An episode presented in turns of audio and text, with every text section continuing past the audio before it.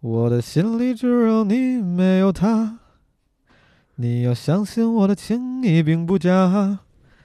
只有你会让我心疼，只有你会让我牵挂。我的心里没有他。毛东毛书记，嘿，What's up？跟你聊一次天儿可真不容易，好事多磨。对，咱约了好几回了，终于约上了。聊啥呢？说好了，这不太假了，还要他妈还要假装是即兴，对不对？哎呀，没有没有没有没有，free solo，Free Solo 徒手攀岩，去年荣获了奥斯卡最佳纪录片奖的纪录片作品。没错儿，跟这部电影儿，呃，这不不能叫电影了啊，纪录片，纪录片。记录长片嗯。的渊源呢，是说那个时候毛东你是特意说有这么一部电影儿纪录片儿，对，挺不错的。然后你很激动，因为那个时候身边的好好多人都没有看过啊，那个离奥斯卡也都很远的，大概是一年多以前了，对很急于的想要表达对这个纪对，那个时候主要大家都没看过，我就急于让大家知道我很牛逼。你看，我懂这个。现在大家都看了，都获奖了，哎呀，我就不想聊了，哎呀，哎没有优越感了。那，你还记得当时那份激动是来自于什么？哎，那个时候真挺牛。那哎，我我是我，虽然是有点自嘲啊，但是其实真的有一部分原因是因为那个时候大部分人不知道这个。就其实那时候我大部分有相相当一部分激动来自于就是只有我知道这个事情，但是我说优越感这个是开玩笑了，但我当时就是觉得特别想让大家知道这回事儿。我没有想到后来 Free Solo 得了奖，然后可能被更多人看到，甚至后来上国内院线了嘛。在那之前，我就我就以为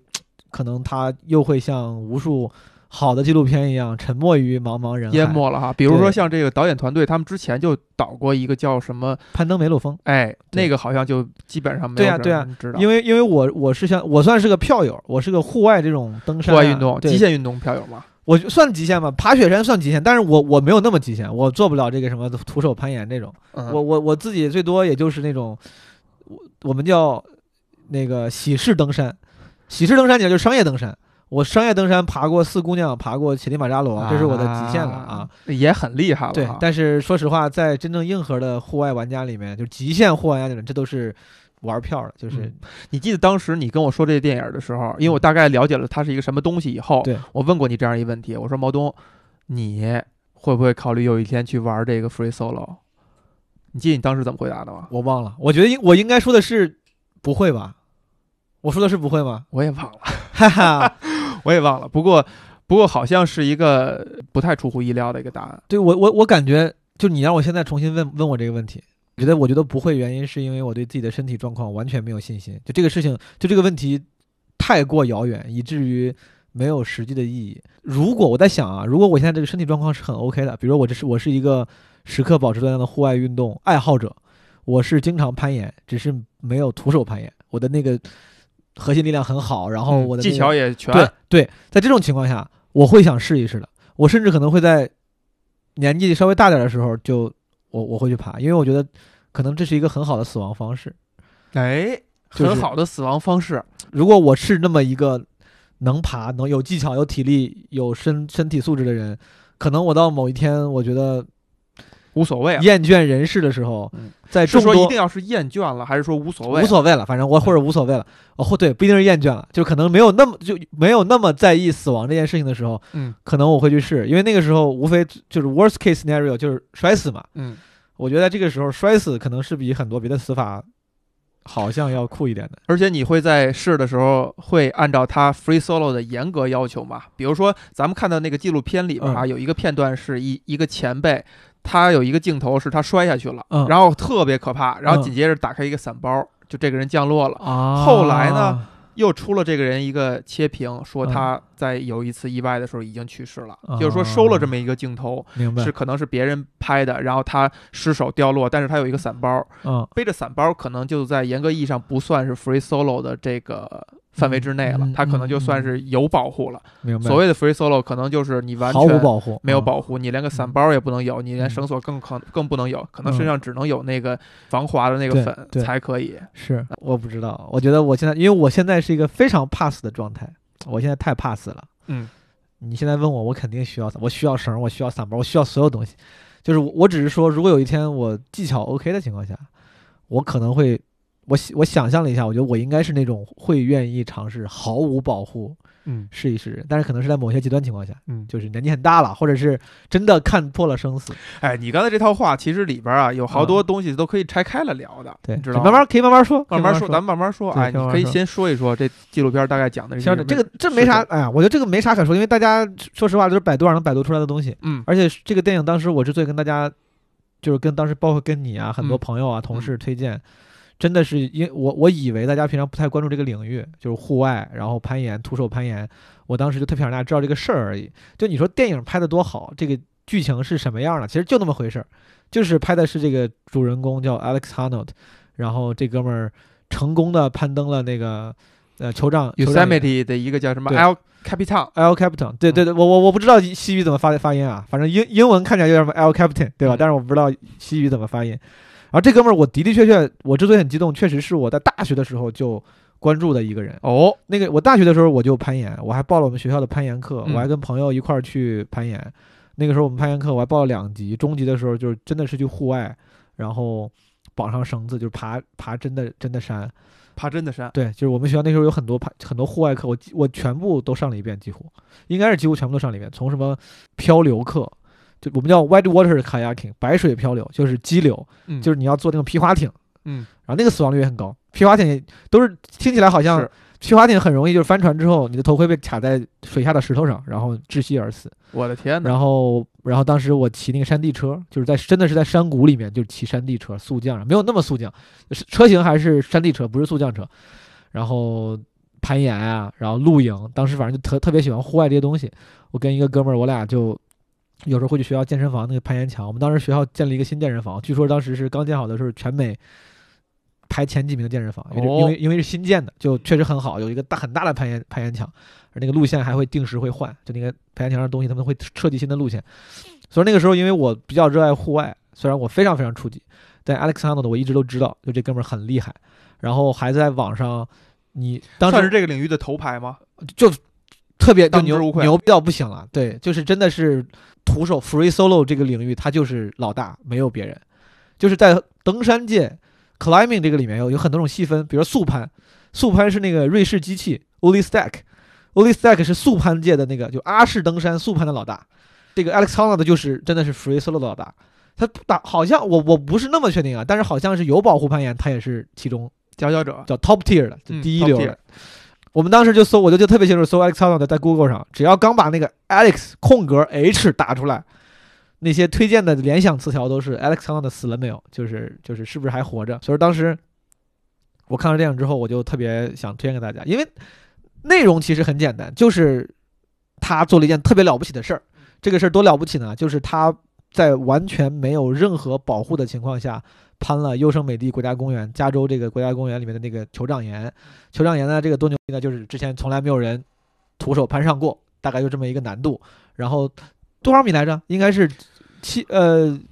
两千多米吧，然后他呃只攀了一千九百多米，就是可能最上面那点儿没对有对对对意义吧。对，反正就是一点我也印象不深刻对，。一就是将近两两千两公里，这是这这么一个长度竖起来，对吧？对大家可以想象一下嗯，这么一个，而且我记得纪录片里他提到说，这个真的是很难爬。他说之前爬了这么多年，他爬过非常多奇怪的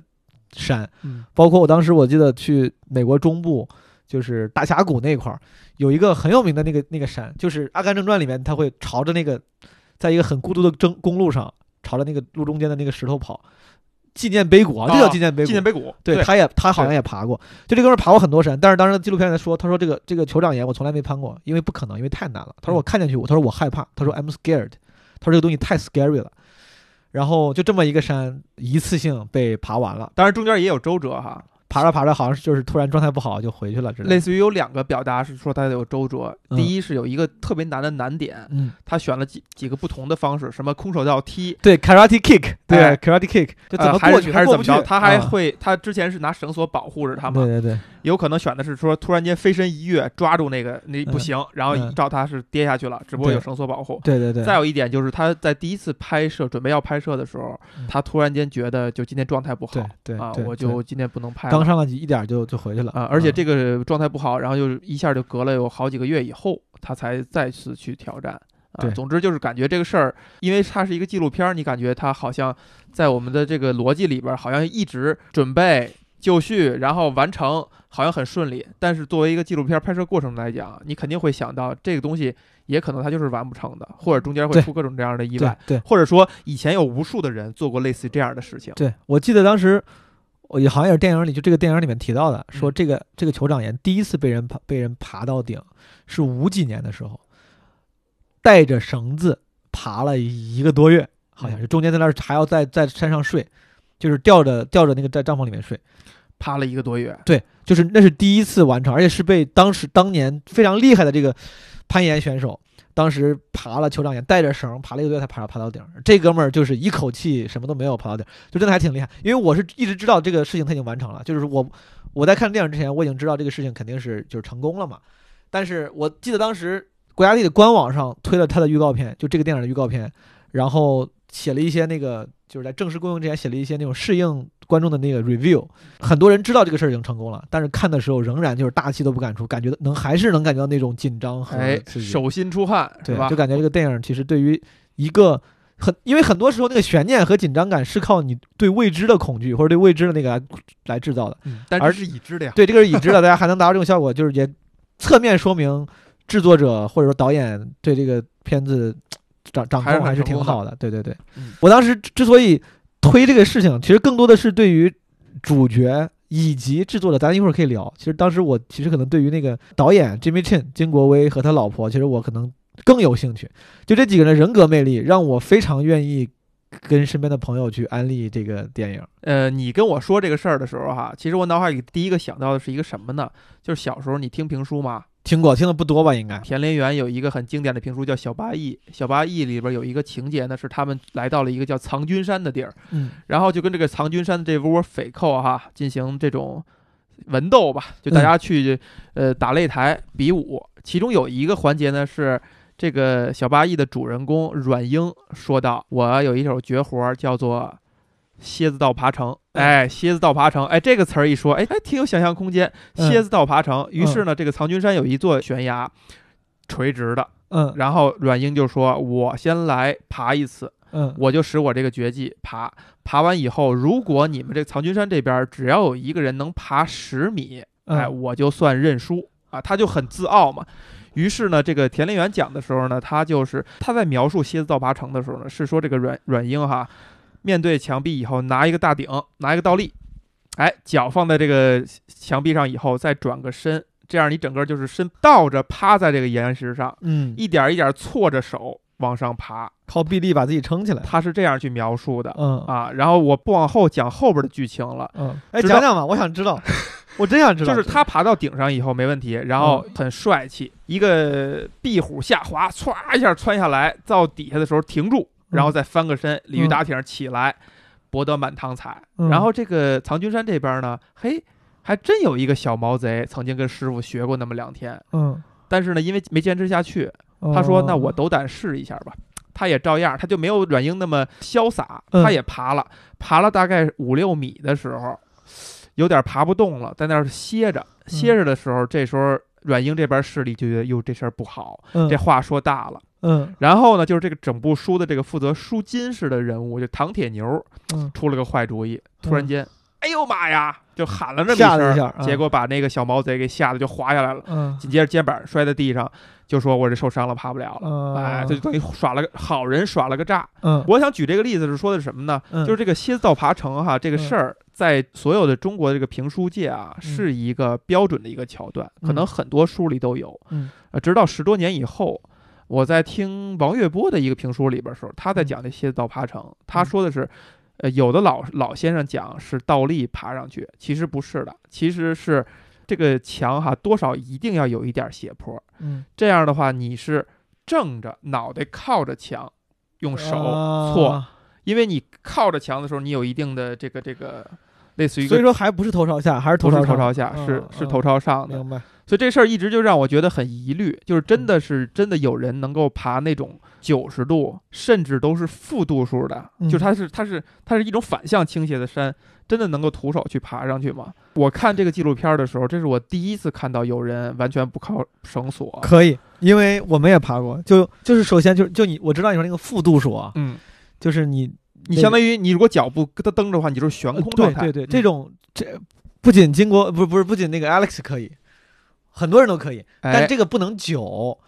对。就就是我自己，我自己就是我刚刚说，我报了我们学校那个中级攀岩课，嗯。到野外爬那个真山的时候，但是那个是带绳子的啊，老师老师会先徒手，他是徒手吗？好像是徒手，不是徒手，他反正从另外一个线路上去之后，把那个安全绳就是整个绳给架好，架好绳之后，大家穿好绳就往上爬，到最后大概那个三五米，其实就是负角度的，负角度的，负角度的就是，但是你还是可以用各种姿势就很考验你的握力啊之类的东西，对臂力，臂力，因为正常爬的时候其实不用胳膊，这个可能很多人不知道。我刚开始在爬攀岩之前，我一直感觉攀岩是用胳膊把自己拽上去，嗯。但其实是用脚把自己蹬上去。就很多时候你以为是手上使劲儿，但其实真正就攀岩所谓的技巧也都是尽可能的嗯。找到合适的角度，让腿发力，把自己给就用腿给拖上去，手手指跟手臂起固定作用，这是就是尽量是辅助作用。哦。当然，你越高级，肯定是就得情况越多变，很多时候可能真的就得就得纯靠手。就比如说负角度那个，负角度的时候，很多时候可能就是纯靠手。包括刚才你说那个有一个 就是 Alex 很难的那个点 Karate Kick，它就是蹦过去的，等于说肯定技术很多样，但是大部分时候，大部分你在你们可能在或者听众在线下真的那些攀岩攀岩馆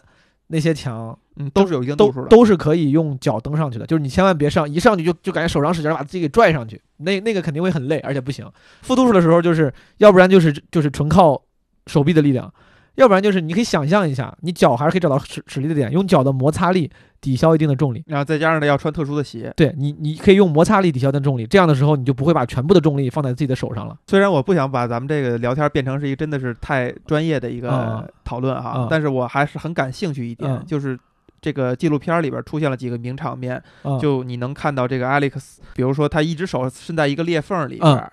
嗯等等，那几个镜头里边出现的那个山哈，可真的就基基本上是九十度了。嗯，你大概说一说那样是怎么能让它像一个吸盘，像一个壁虎一样能吸在这个墙上的？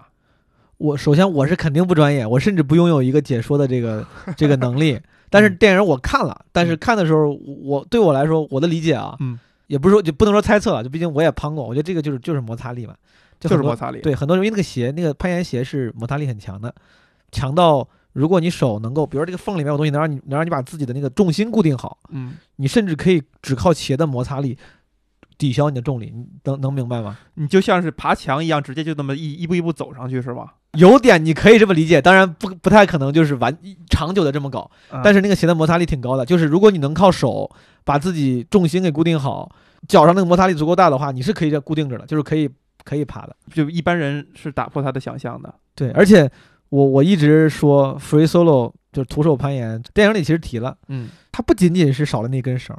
就是很多时候攀岩是有一根绳，然后你感觉少了一根绳。它就是它不是个单一变量，你看起来好像就是说，因为他们每个人在徒手攀岩之前都已经带绳爬过无数遍了，就是线路嗯非常清楚了。你包括 Alex Honnold 也是，Al Capitan 他已经带绳爬了无数遍了。对他需要了如指掌，对每一个动作甚至都演练过。对，可能很多人会说，你你带绳爬那么多遍，而带绳的时候也没出问题，那个绳等于说也就是个防备，也没用上。那是不是你不带绳的时候，理论上也不太可能出问题？但其实变量不只是少了一根绳，你的心态会有巨大的变化。就是你在上面，就是你一旦不带绳之后，你带着绳，你的心态可能会轻松一些。你觉得我还能够，哎呀累了，真不真不行，哪怕我这会儿发烧了，我手滑了，我突然抽筋儿了，我也死不了。就是你心里不会有那么大的压力。但是你没有那个绳之后，你就是你在接下来的两千米几十几个小时里面，嗯，你不太可能，你不能抽筋儿，不能困嗯，不能手滑，不能有任何一丝一毫的差池，就这个对心理压力还是挺大的。你觉得在生活当中有没有找到能类比这样的一种心态呢？第一，你这么一问啊，我嗯脑袋里第一个蹦出来是高考，就是高考，感觉是一个对大部分人来说，就如果千金一线。，对，就如果不考虑复复读的话，高考老被人认为是我读了十二年书，嗯，就这一回，就你输就是输了就是输，输了之后就再复再再再赌一年，但是这一年听起来是一个容错率很高的一个事情了，但是在对于当年很多学生来说，这就是一个是的。不能出错的事情。之前说，呃，你有可能，比如四五十岁的时候嗯想尝试一下，嗯咱先不说这你是不是在说大话，对。如果在你真的是有这个打算的话，嗯，那之前肯定也希望是以什么方式去锻炼一下自己这个心态，肯定。所以要找到一个类似的东西去锻炼这种我觉得太难难了，真的是太难了。是感觉找不，如果是你自己找的话，你很难找到一个让自己无路可退，就是就是背水一战的一个对背水一战的选项。对我之前不是去潜水嘛，我潜水的时候我发现，free solo 徒手攀岩是所有极限运动里面死亡率最高的，百分之五十，就基本上一半人都死了，真的就百分之他他艾克自己说，他说一半人都死了。然后在潜水里面，休闲潜水。嗯，就咱们大部分人所干的潜水都是休闲潜水，休闲潜水是所有休闲运动里面死亡率最高的，这个是个死亡率挺高的一个事儿。然后洞潜，洞潜就属于是极限运动了，cave diving 就去洞里，就是啊就是一般潜水叫山洞的洞，对一般的 cave 嘛，对吧？啊一般的潜水叫 open water 开放水域，你在海里、湖里这是开放水域，你真是有啥问题你能浮上来，当然你浮太快的话可能会得减压病，但是还是能浮上来的。洞潜就是如果你出问题，就几乎就是死，洞潜几乎没有生还可能。所以说这也是为啥去年去年还是前年那个泰国有十几个小孩在洞里面被困进去之后，然后全国全世界的潜水专家去营救那十几个泰国足球队的人，那一个是是一个小几十几个小孩，最后全部生还了，这个是个奇迹。就因为正常来说，洞潜就是一个 all or nothing 的事情，就是你要不就就是活，一旦在洞里面出问题，你很难生还，因为你出不来。最后他们出的是什么问题啊？一个就是那种学校学校足球队教练带着小孩去野营，是个像那种拓展训练，就春游那种那种行为。他们到一个洞里之后，突然下大雨，那个洞里面水位涨了，他们被被堵在洞里了，出不来了。他们在那个洞穴很深处的一个开放的，就是是是有空气的一个地方，但是他们出不来。而且如果那些人要进去的话，必须要潜过很多，就所有之前他们走过的地方都被都被淹了，然后必须潜进去，再把他们带出来。而潜进去这个过程其实是有点危险，当时死了两个人吧，死了两个那个营救的那个泰国的军人，我的天，因为在洞里面一旦出问题，洞里面一旦没氧气了，或者是那个管儿坏了，你没办法，因为那个洞顶上洞壁岩壁就嗯就死就死很快。就是我，因为你只是说嗯想找就是类类似于这样很危险的，我就想到这几个运动相对来说是比较危险的。你要说到这儿的话，那就必须得问了，就是你为什么会醉心于这样的运动？我没有都要去尝试。我我自己总，我甚至有时候有点沾沾沾自喜，就是跟身边的朋友比，我说，哎，你看我多有冒险精神，因为我确实在身边的朋友人就是里面看起来是一个更能接受高风险运动的人，然后，然后不管是爬高海拔雪山啊，还是潜水啊，还是甚至有时候我自己的这个生活方式，有时候也会什么我骑电动车骑得很快，然后干很多事情，大家大家都会觉得你这个骑电动车受了伤，你还骑？对我都我都把腿摔断了。我当时摔断腿了之后，我是断着个腿，把拐放在电动车上还骑。嗯，就可能我对那个风险的耐受力好像很高，就是非常的 risk tolerance。嗯但是这事你仔细想过吗？我我后来我后来就看这个电影的时候，他们不是带这个 Alex Honnold 做了一个那个检测嘛，嗯那个拍了个片儿，杏仁儿，对对对，杏仁体，嗯，脑袋里那个杏仁体好像因为跟一般人不一样，他对风险的危险的感知会更迟钝。嗯好像据说一般干极限运动的人都是有这个运问题，就是有这么一个特征。我我不知道啊，但是我感觉如果从生理科学上讲的话，有可能我可能这个这个也会可能比一般人稍微奇怪一点，但是我肯定比不了他们，我觉得我比不了他们，嗯他们太厉害了，就是最后得出的结论就是一个生理上的问题。我觉得是吧？就因为我本身是个特，要不然或者就是因为我比较鲁莽，我要不然就是因为我比真的就是因为鲁莽，因为我不是不怕死，我特别怕死，你刚才半开玩笑说的那种虚荣心，你觉得算是大的，算是一个大的成分吗？我觉得还，我真的我真的觉得不至于。就是我觉得虚荣心这个事儿，我要只是为了装逼说，哎，你看嗯我爬山，哎，你看我会干嘛，我真的没必要腿都断了还继续骑那个车，你知道？就是，但是我就是想骑，我还骑，我把拐放在那个车前面还骑。当时爬起这马扎罗楼的时候，就中间斜斜阳已经到百分之四十多了，嗯，就好像理论上百分之七十以下就不能爬了。我当时就是，我当时头都懵了，脑子都转转不太动了。我就是觉得我得上，我想赢。就我觉得很多事情，很多事我想赢。你想赢，对我当时就觉得那个那个向向导都说，他说要不算了吧。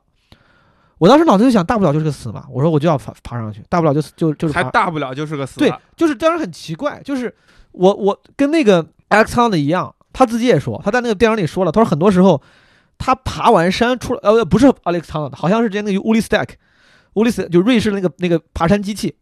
他的采访里面说过，他说他爬完之后，有时候回来之后他会一身冷汗。他说我在干啥？我怎么这么蠢？他说我为什么要去干这种就是没无聊的事情？就是你干个事，你爬个山子又能咋呢？他就自己会说，他说我为啥要干这种事情，把自己的命快都快搭理了。他说我我回来之后，我就会觉得自己特别蠢，觉得干了特别愚蠢的事儿，然后对不起我自己的朋友、父母、亲人，觉得我我为了这种无聊的事情，要要把我自己的生命就是 at stake，然后让他们可能会伤心。但他爬的时候，他就是没往那边想。我一样的，就是我其实特别怕死，但我有两次，一次是爬第一次我爬雪山，爬四姑娘山大峰的时候，一次是就是爬乞力马扎罗的时候。四姑娘山大峰的时候，当时是我高反很严重，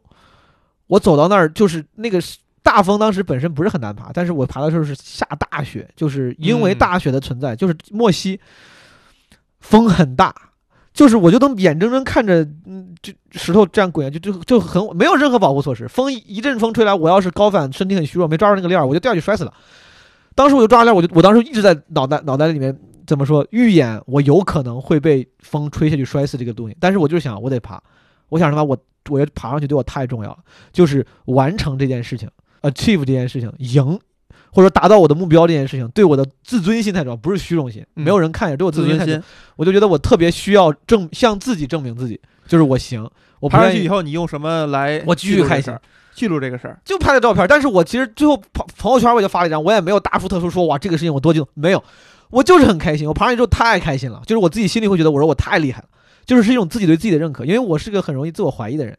我很容易自我怀疑，我老觉得自己这不行那不行，有时候你就需要一些成就感来让自己认可自己，就是哎毛东你这人还行还不错，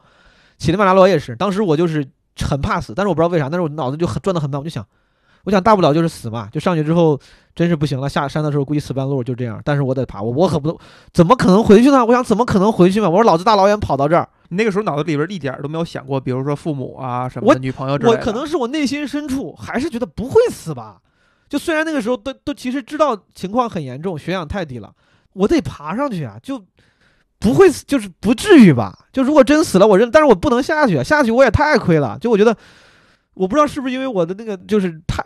价值观太朴素了，我就觉得我花了几万块钱 飞过来，然后然后跟所有人都说我要去爬山，然后别人也都知道你是一个爱冒险，你就灰溜溜的回去了。对啊，我就觉得这个这个，我就觉得面子重要。我觉得这个这个这个面子不光让人看，也是让自己看。我说我不能接受我是这样一个人。我当时其实可能内心深处，我觉得我不会死，我觉得顶多他妈弄个那种出点问题，什么直升机给我救走，或者是什么担架爬抬下去。但至少别人会说，哎，你够够硬，对吧？就像我够狠有对种，够狠，对。所以说，我就觉得可能是我对自己的我对自己的这个期望，倒嗯不是希望别人的印象。我就还是那那个问题，就是你那有没有一刻想到父母什么之类的，就觉得我当时没想到，我觉得我跟乌利斯戴克他们说的差不多。我们我们这种人，虽然我可能跟人家我我我我有点我有点高攀了，跟人不嗯算一种人，但是都是当时真的没多想。回来之后可能会想说图啥呢？包括攀岩这个事情啊，不是不是那个爬山这个事情。其实后来我跟朋友做了很多 re 就是 research，我们会发现高海拔这个事情是会对大脑造成永永久损伤的，跟喝酒一样。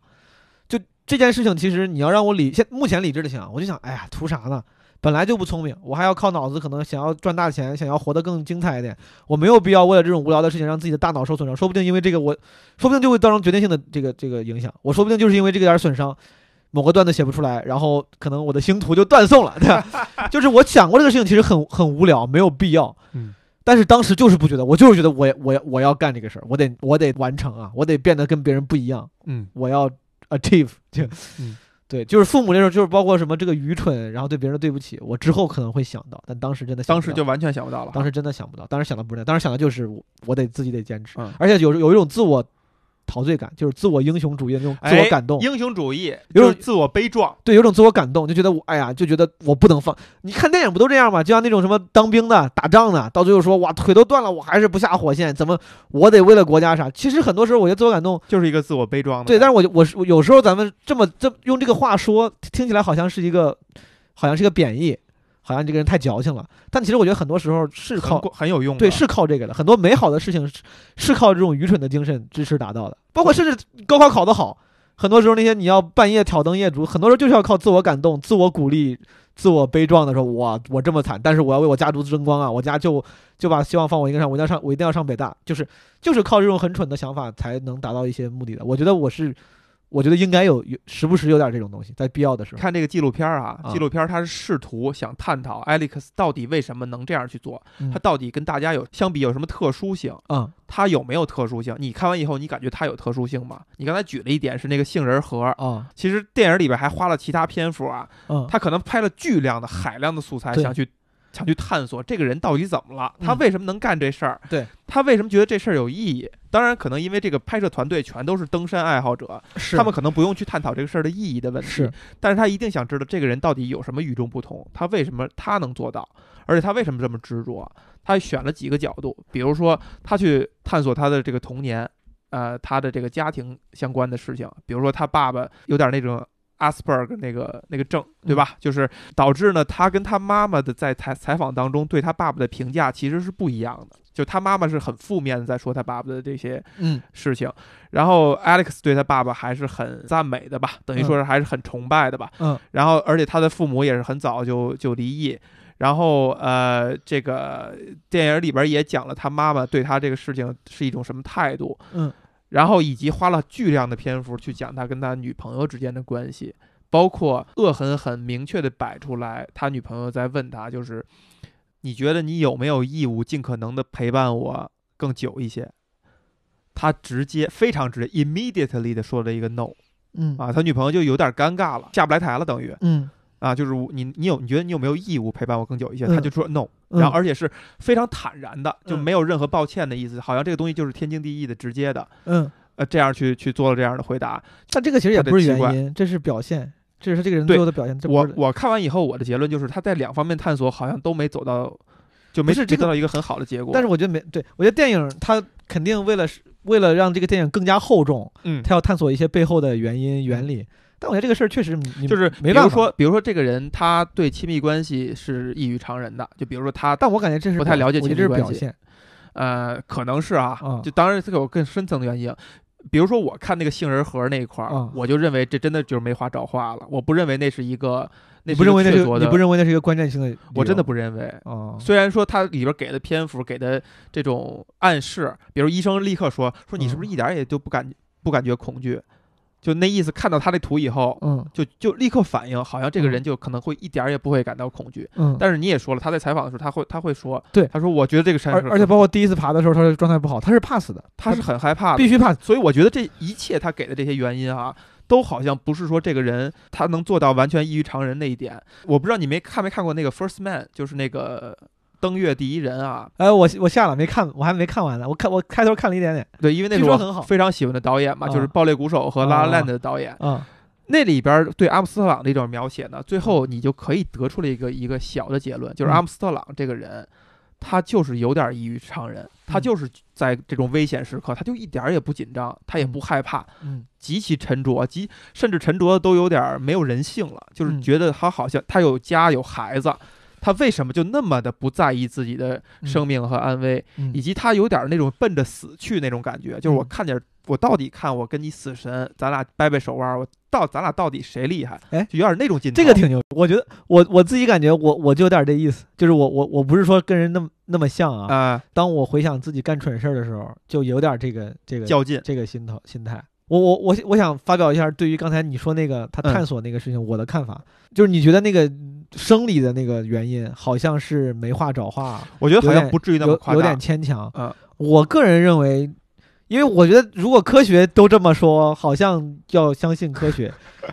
然后我这我这是一大话题啊，就是西啊方医学、或者说西方人在对于某些人的他的啊思维方式的问题的时候，他倾向于把它归结为你生理问题、我这么说病症。我有一个模型，就嗯这个事儿，咱我会有模型，就是他，假如说 Alex Honnold 目前这个他成为了他所成为的这个样子，到底为啥？我觉得无非两个原因，先天原因跟后天原因。他跟他对亲密关系的那个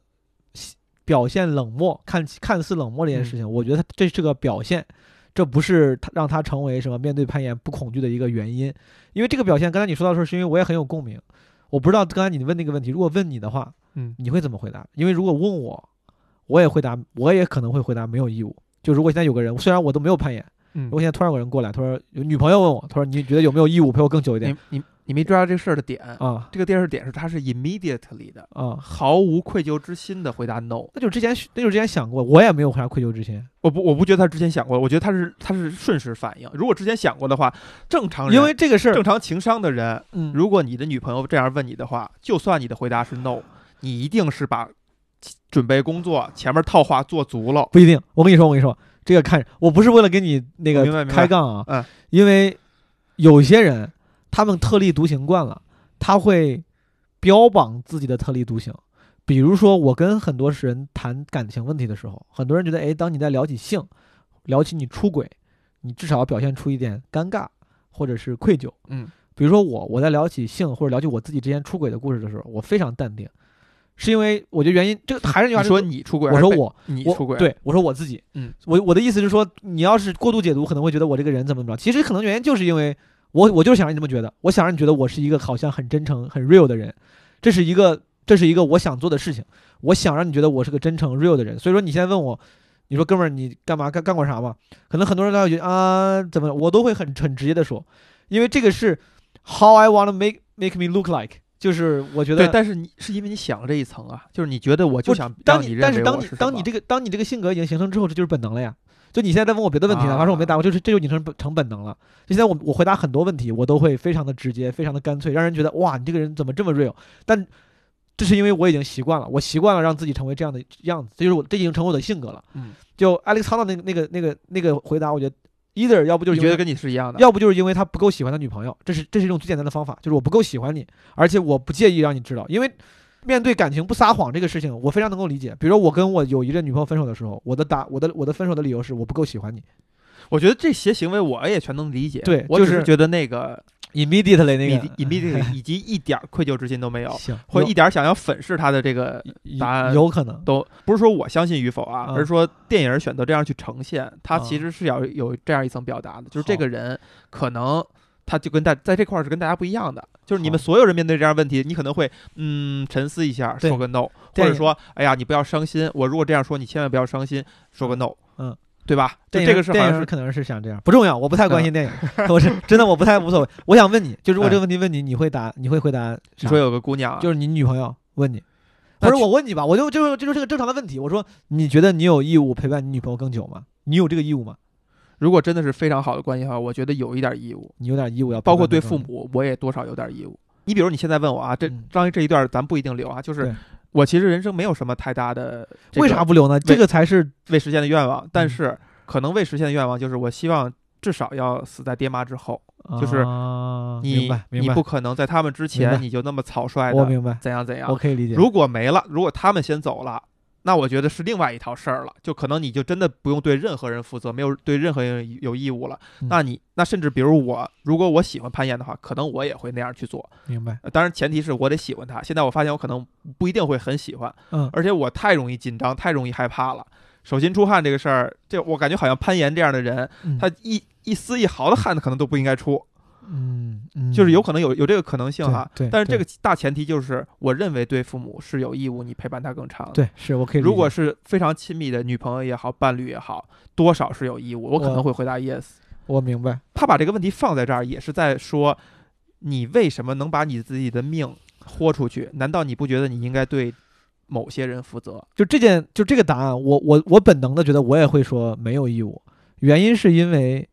我觉得理想中的爱情就应该是互相成就。当然，你那个说就是为了如果这两人感感情很好，我我要对你有所就是在感情里面牺牲本来也是很重要的一件事情，互相我同意，但是好像总感觉最理想的爱情就是要互相成就。如果嗯我为了你竟然我都干不了我喜欢的事情，那这个感情是不是看起来好像有点问题？就最好的感情好像应该是两个人能够都能做自己喜欢的事儿。所以说当时 X Honda 的就是他很真实的回答这个答案。反正我是第一时间会觉得好像是这个理由，好像我也应该、嗯我也会这么这么回答。嗯，这是我对他这个答案的我我的个人答案我一回点疑义都没有，因为你看到这个人也不是绝对非黑即白，他之后也会跟女朋友一起买房子啊，共建爱巢啊。是包括最近好像新闻是说他已经向她求婚了，啊，好像看到这样的新闻哈，就是这个人不是说他就站在那个极端那儿等着你他不是说心里边一点儿都没有，不是的，他也是不是顽石一块，是他也会被物化了。包括他最后爬上去以后，他第一时间给他的女朋友通了个电话。是影片塑造的是说他不会说 I love you，他不会拥抱等等等等，但是他第一时间也是说了我爱你。对，等等感觉这也是一个电影特地做的，对，他是肯定有 有他的这个就是媚俗一点的地方啊。但是我觉得他就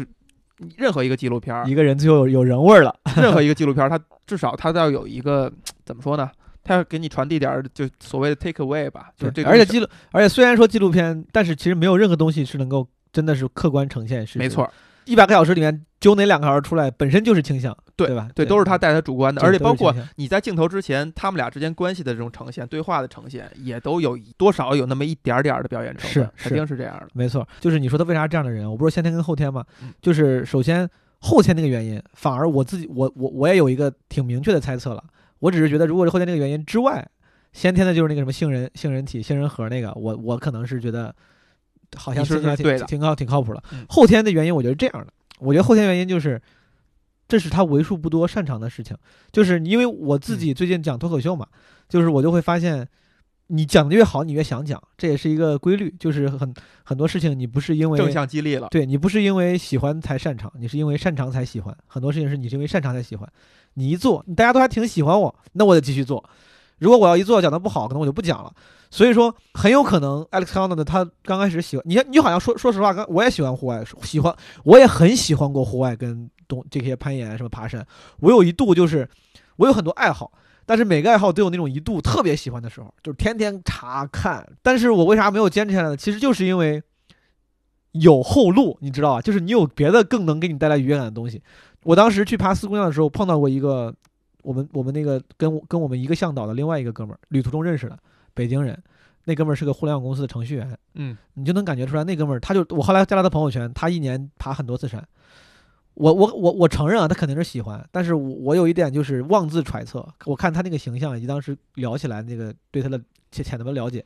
他可能在别的方面没有更多的正向激励了，嗯他会靠这个东西来满足自己的那个 self fulfillment。嗯，我就感觉你说讲讲脱口秀，我现在能获得最最好的快感，最好的正向反馈，我就干这个事儿。如果有一天我发现我有一个更干得更好的事儿了，能让我获得更多的激励，比如说我突然发现我能演电影，而且演演电影演的特别好，多了挣大钱，对然后所有人的掌掌声，脱口秀我肯定说不定我就不干了，这不就跟李诞一样嘛。李诞讲着脱讲着脱口秀，后来当艺人赚得多，然后出名，大家认可多，他就不这么讲脱口秀了，对吧？这个其实这个道理非常简单，每个人都这样。Alex Honnold 你就会发现，包括那个电影的那个制呃导演 Jimmy Chin，他们都是在做自己喜欢的事情，取得了很多成绩，能从中获得最多的自我的认可，马斯洛需求嘛，是吧？自我认可，同时没有别的什么东西能给他更好的这个比较优势了。从经济学上来讲，就是没有没有其他事情能给他更好的比较优势，慎重啊，他说这些词儿有好几个都说错了啊它机会成本不高。比较优势是宏观经济学的一个概念嘛，但是你能明白我啥意思，对吧？没有别的事情能在能给他性价比更高的回回馈了，就在花同样的时间获得更好的回报嘛。之前电影也用篇幅，比如他去演讲，嗯，很多人都问他，然后嗯他就是很崇拜他嘛，嗯他就相当于这个领域的 hero，对对不对？这种正向激励绝对是会让他更上瘾。是我我就感觉 Alex Honnold 可能是因为干别的事儿不行，就是 或者还没发现，他还没发现。我觉得如果他要是比如突然发现自己唱歌特别牛，然后出了张专辑卖的特别好，开巡回演唱会每场能得到几万人的那个那个喜爱，如果他有可能会被这些认可，就是他之前那些那个需求，对于认可的需求可能会被这些认可所取代。嗯但是好像可能有些人他们的 skill set 比较单一，如果点落在这块儿的话，好像这事儿就有有点无聊了。对无聊？那其实我我觉得到最后，其实这很多事情就是所以，所以我倾向于把所有的事情解释为非常简单朴素的原因。嗯，对，就是你干的这个干得好。你能不能体会到他那种快感我我我我不能说我能体会，但是我可能比一般人稍微能多体会一点，就是你包括你爬那个什么四姑娘山也好，对啊我自己骑着马扎罗也好，这种快感到底是一种什么样的快感？我不懂，它跟死亡这个事儿有没有关系？我我觉得就是就刚才，就比如说刚才咱们说的哈，嗯我跟死神掰了掰手腕，最后发现哥把你赢了，啊，我我的动我在嘲笑你。我的动机从来都不是这个，我的动机从来都不是这个，嗯只这个这这种心情只可能出现在我有可能想放弃或者我为难的时候，就是我为难的时候，我会这个想法会蹦出来，蹦出来说我不怕死，就是死神那个啥，我不会因为害怕你然后放弃这个事情。但我一开始动机从来不是这个，我一开始动机通常就用用你的话说，可能就落回了一个非常俗的点。我一开始动机通常都是因为对自己的认可不够才干的这些事儿。我现在回头想了想，我爬那几次爬雪山，都是我对自己的认可不太够，有自我怀疑的时候，然后我特别需要干一件事儿，让自己觉得自己，哎，好像你还可以，就是你还有比别人强的地方，你还，是稀里糊涂就去干的，还是你真的就是这么推理过来的呀？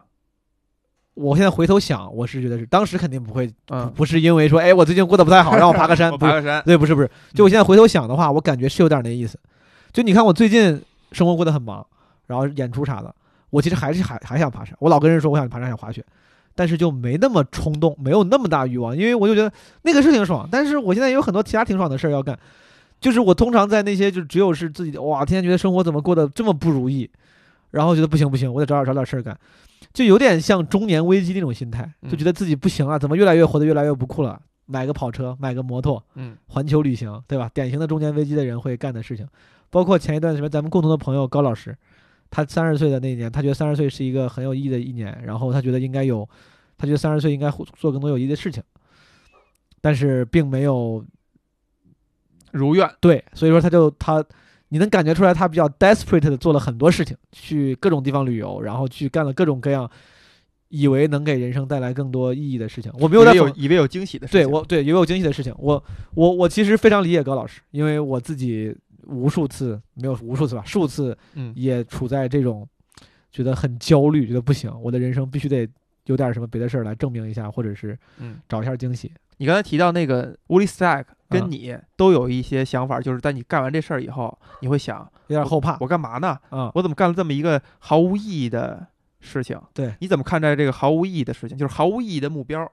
就是我们就要设一一个毫无意义的目标。这个目标就是，比如就摸摸高、摸墙、摸高一样。我觉得这个意意义太就是这个标准太主观了，尤其是在我俩就刚才你说这个例子里面，嗯，都是随着人的情绪状态你之后会把它就解构掉就完了。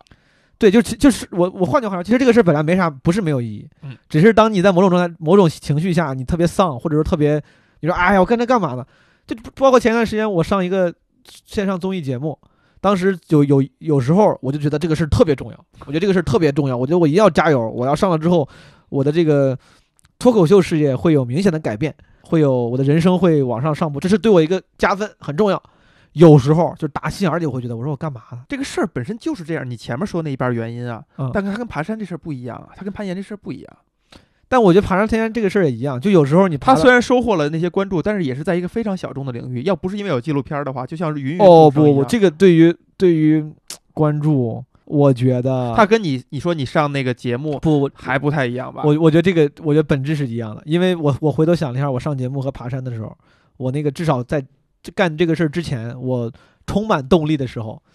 我完全不觉得爬山爬山登顶和上奇葩说在成就感上有啥区别。虽然如果到时候如果当时有个人给我把这个给了我三个选择题嗯，啊，说你是要爬山登顶，还是要上奇葩说，还是要去干嘛个，给你多少多少钱，可能你也每个人会因为自己的性格选出其中一个更有更有诱惑力的。但在只是面对一件事儿的时候，你当时不会意识到这种差距的。我在想爬山的时候，我就是觉得这个事儿哇太重要了，无比有意义。我就要把这个事儿干成。我觉得这个事儿太重要了，这个事儿我一旦干成，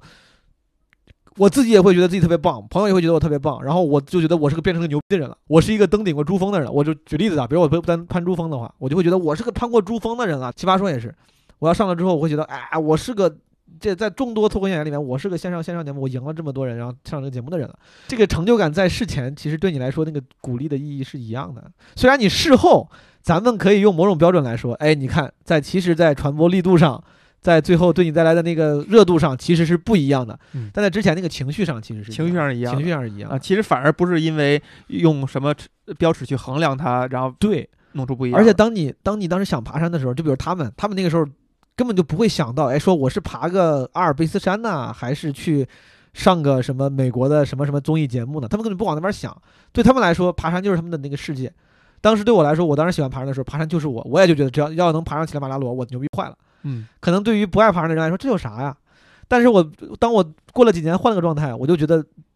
节目、综艺、演艺这个这个圈儿是我的全部，我就我会觉得爬个山，这肯定没这个节目重要，跟你当时的状态有有有，我觉得有有很大关系。整个这个纪录片啊，这个摄制组好像挺有意思的。嗯，呃，Jimmy Chan，然后还有他的这个很漂亮的一个伊丽莎白柴，哎，他们俩这夫妻档，嗯，呃，你对他们了解多少啊？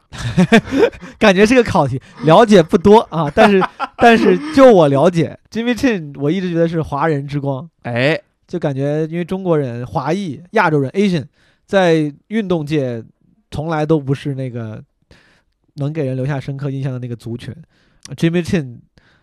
是少数，尤其是户外运动，又是我比较感兴趣的运动界。其他那种什么竞技运动，我不是很懂啊，什么足球啥你懂。嗯，户外界 Jimmy Chin，我就觉得怎么有这么厉害的人？他爸妈都是厦门的，好像这哥们儿真的是，他擅长的几个领域都是我特别喜欢的几个领域，但我都没做出什么成绩。户外、摄影、film making 就嗯拍电影，嗯，都特别厉害。滑雪，滑雪，他是国家地理的摄影师啊。我喜欢拍照片儿，就是特别拍这个业余爱好者的级别，但是感觉能做到国家地理摄影师应该是挺牛逼。从珠峰上滑雪滑下来过，也是在拍纪录片的这个途中，拍片的途中，他是第一个从珠峰上滑下来的华人，还是第一个人？我忘了哇，我记不太清身上有那么多记录呢，啊。他他他很酷，好厉害，好厉害。然后拍了攀登梅鲁峰，攀登梅鲁峰，他能这个事情就是他能攀登上梅鲁峰，且还能把这个片子拍下来拿奖，这个就太厉害。伊丽莎白柴她家里家境家境非常优渥，就是她的爸妈本来都在美国，都是明尼苏达教授，好像。出身于纽约上东区啊，哦那不是一般人待的地儿。我对我我印象最深的是，好像他俩认识的时候，Jimmy Chin 还是一个住在车里一无所长的户外爱好者。那个时候，伊丽莎白柴柴小姐已经是一个很成熟的制片人了。嗯你像在 show business 是个制片人，她应该是个挺金领是这种级别了。嗯，然后他俩，他他还愿意一个女性，愿意，一感觉女性一般都会喜欢 alpha 那种男性，然后还会愿意对一个户外的这种住在车里的人嗯，产生兴趣，两个人好，我就觉得这个这个感觉好像好像看起来特别像真正爱情的样子。有没有那么一件事儿，我可以把生死豁上去？嗯或者说，其实 free solo 这件事儿，本质上他把生死豁上去这个事儿，是构成这件事情的非常大的一个因素。他嗯不是为了爬山，不是为了攀岩，他就是为了赌生死，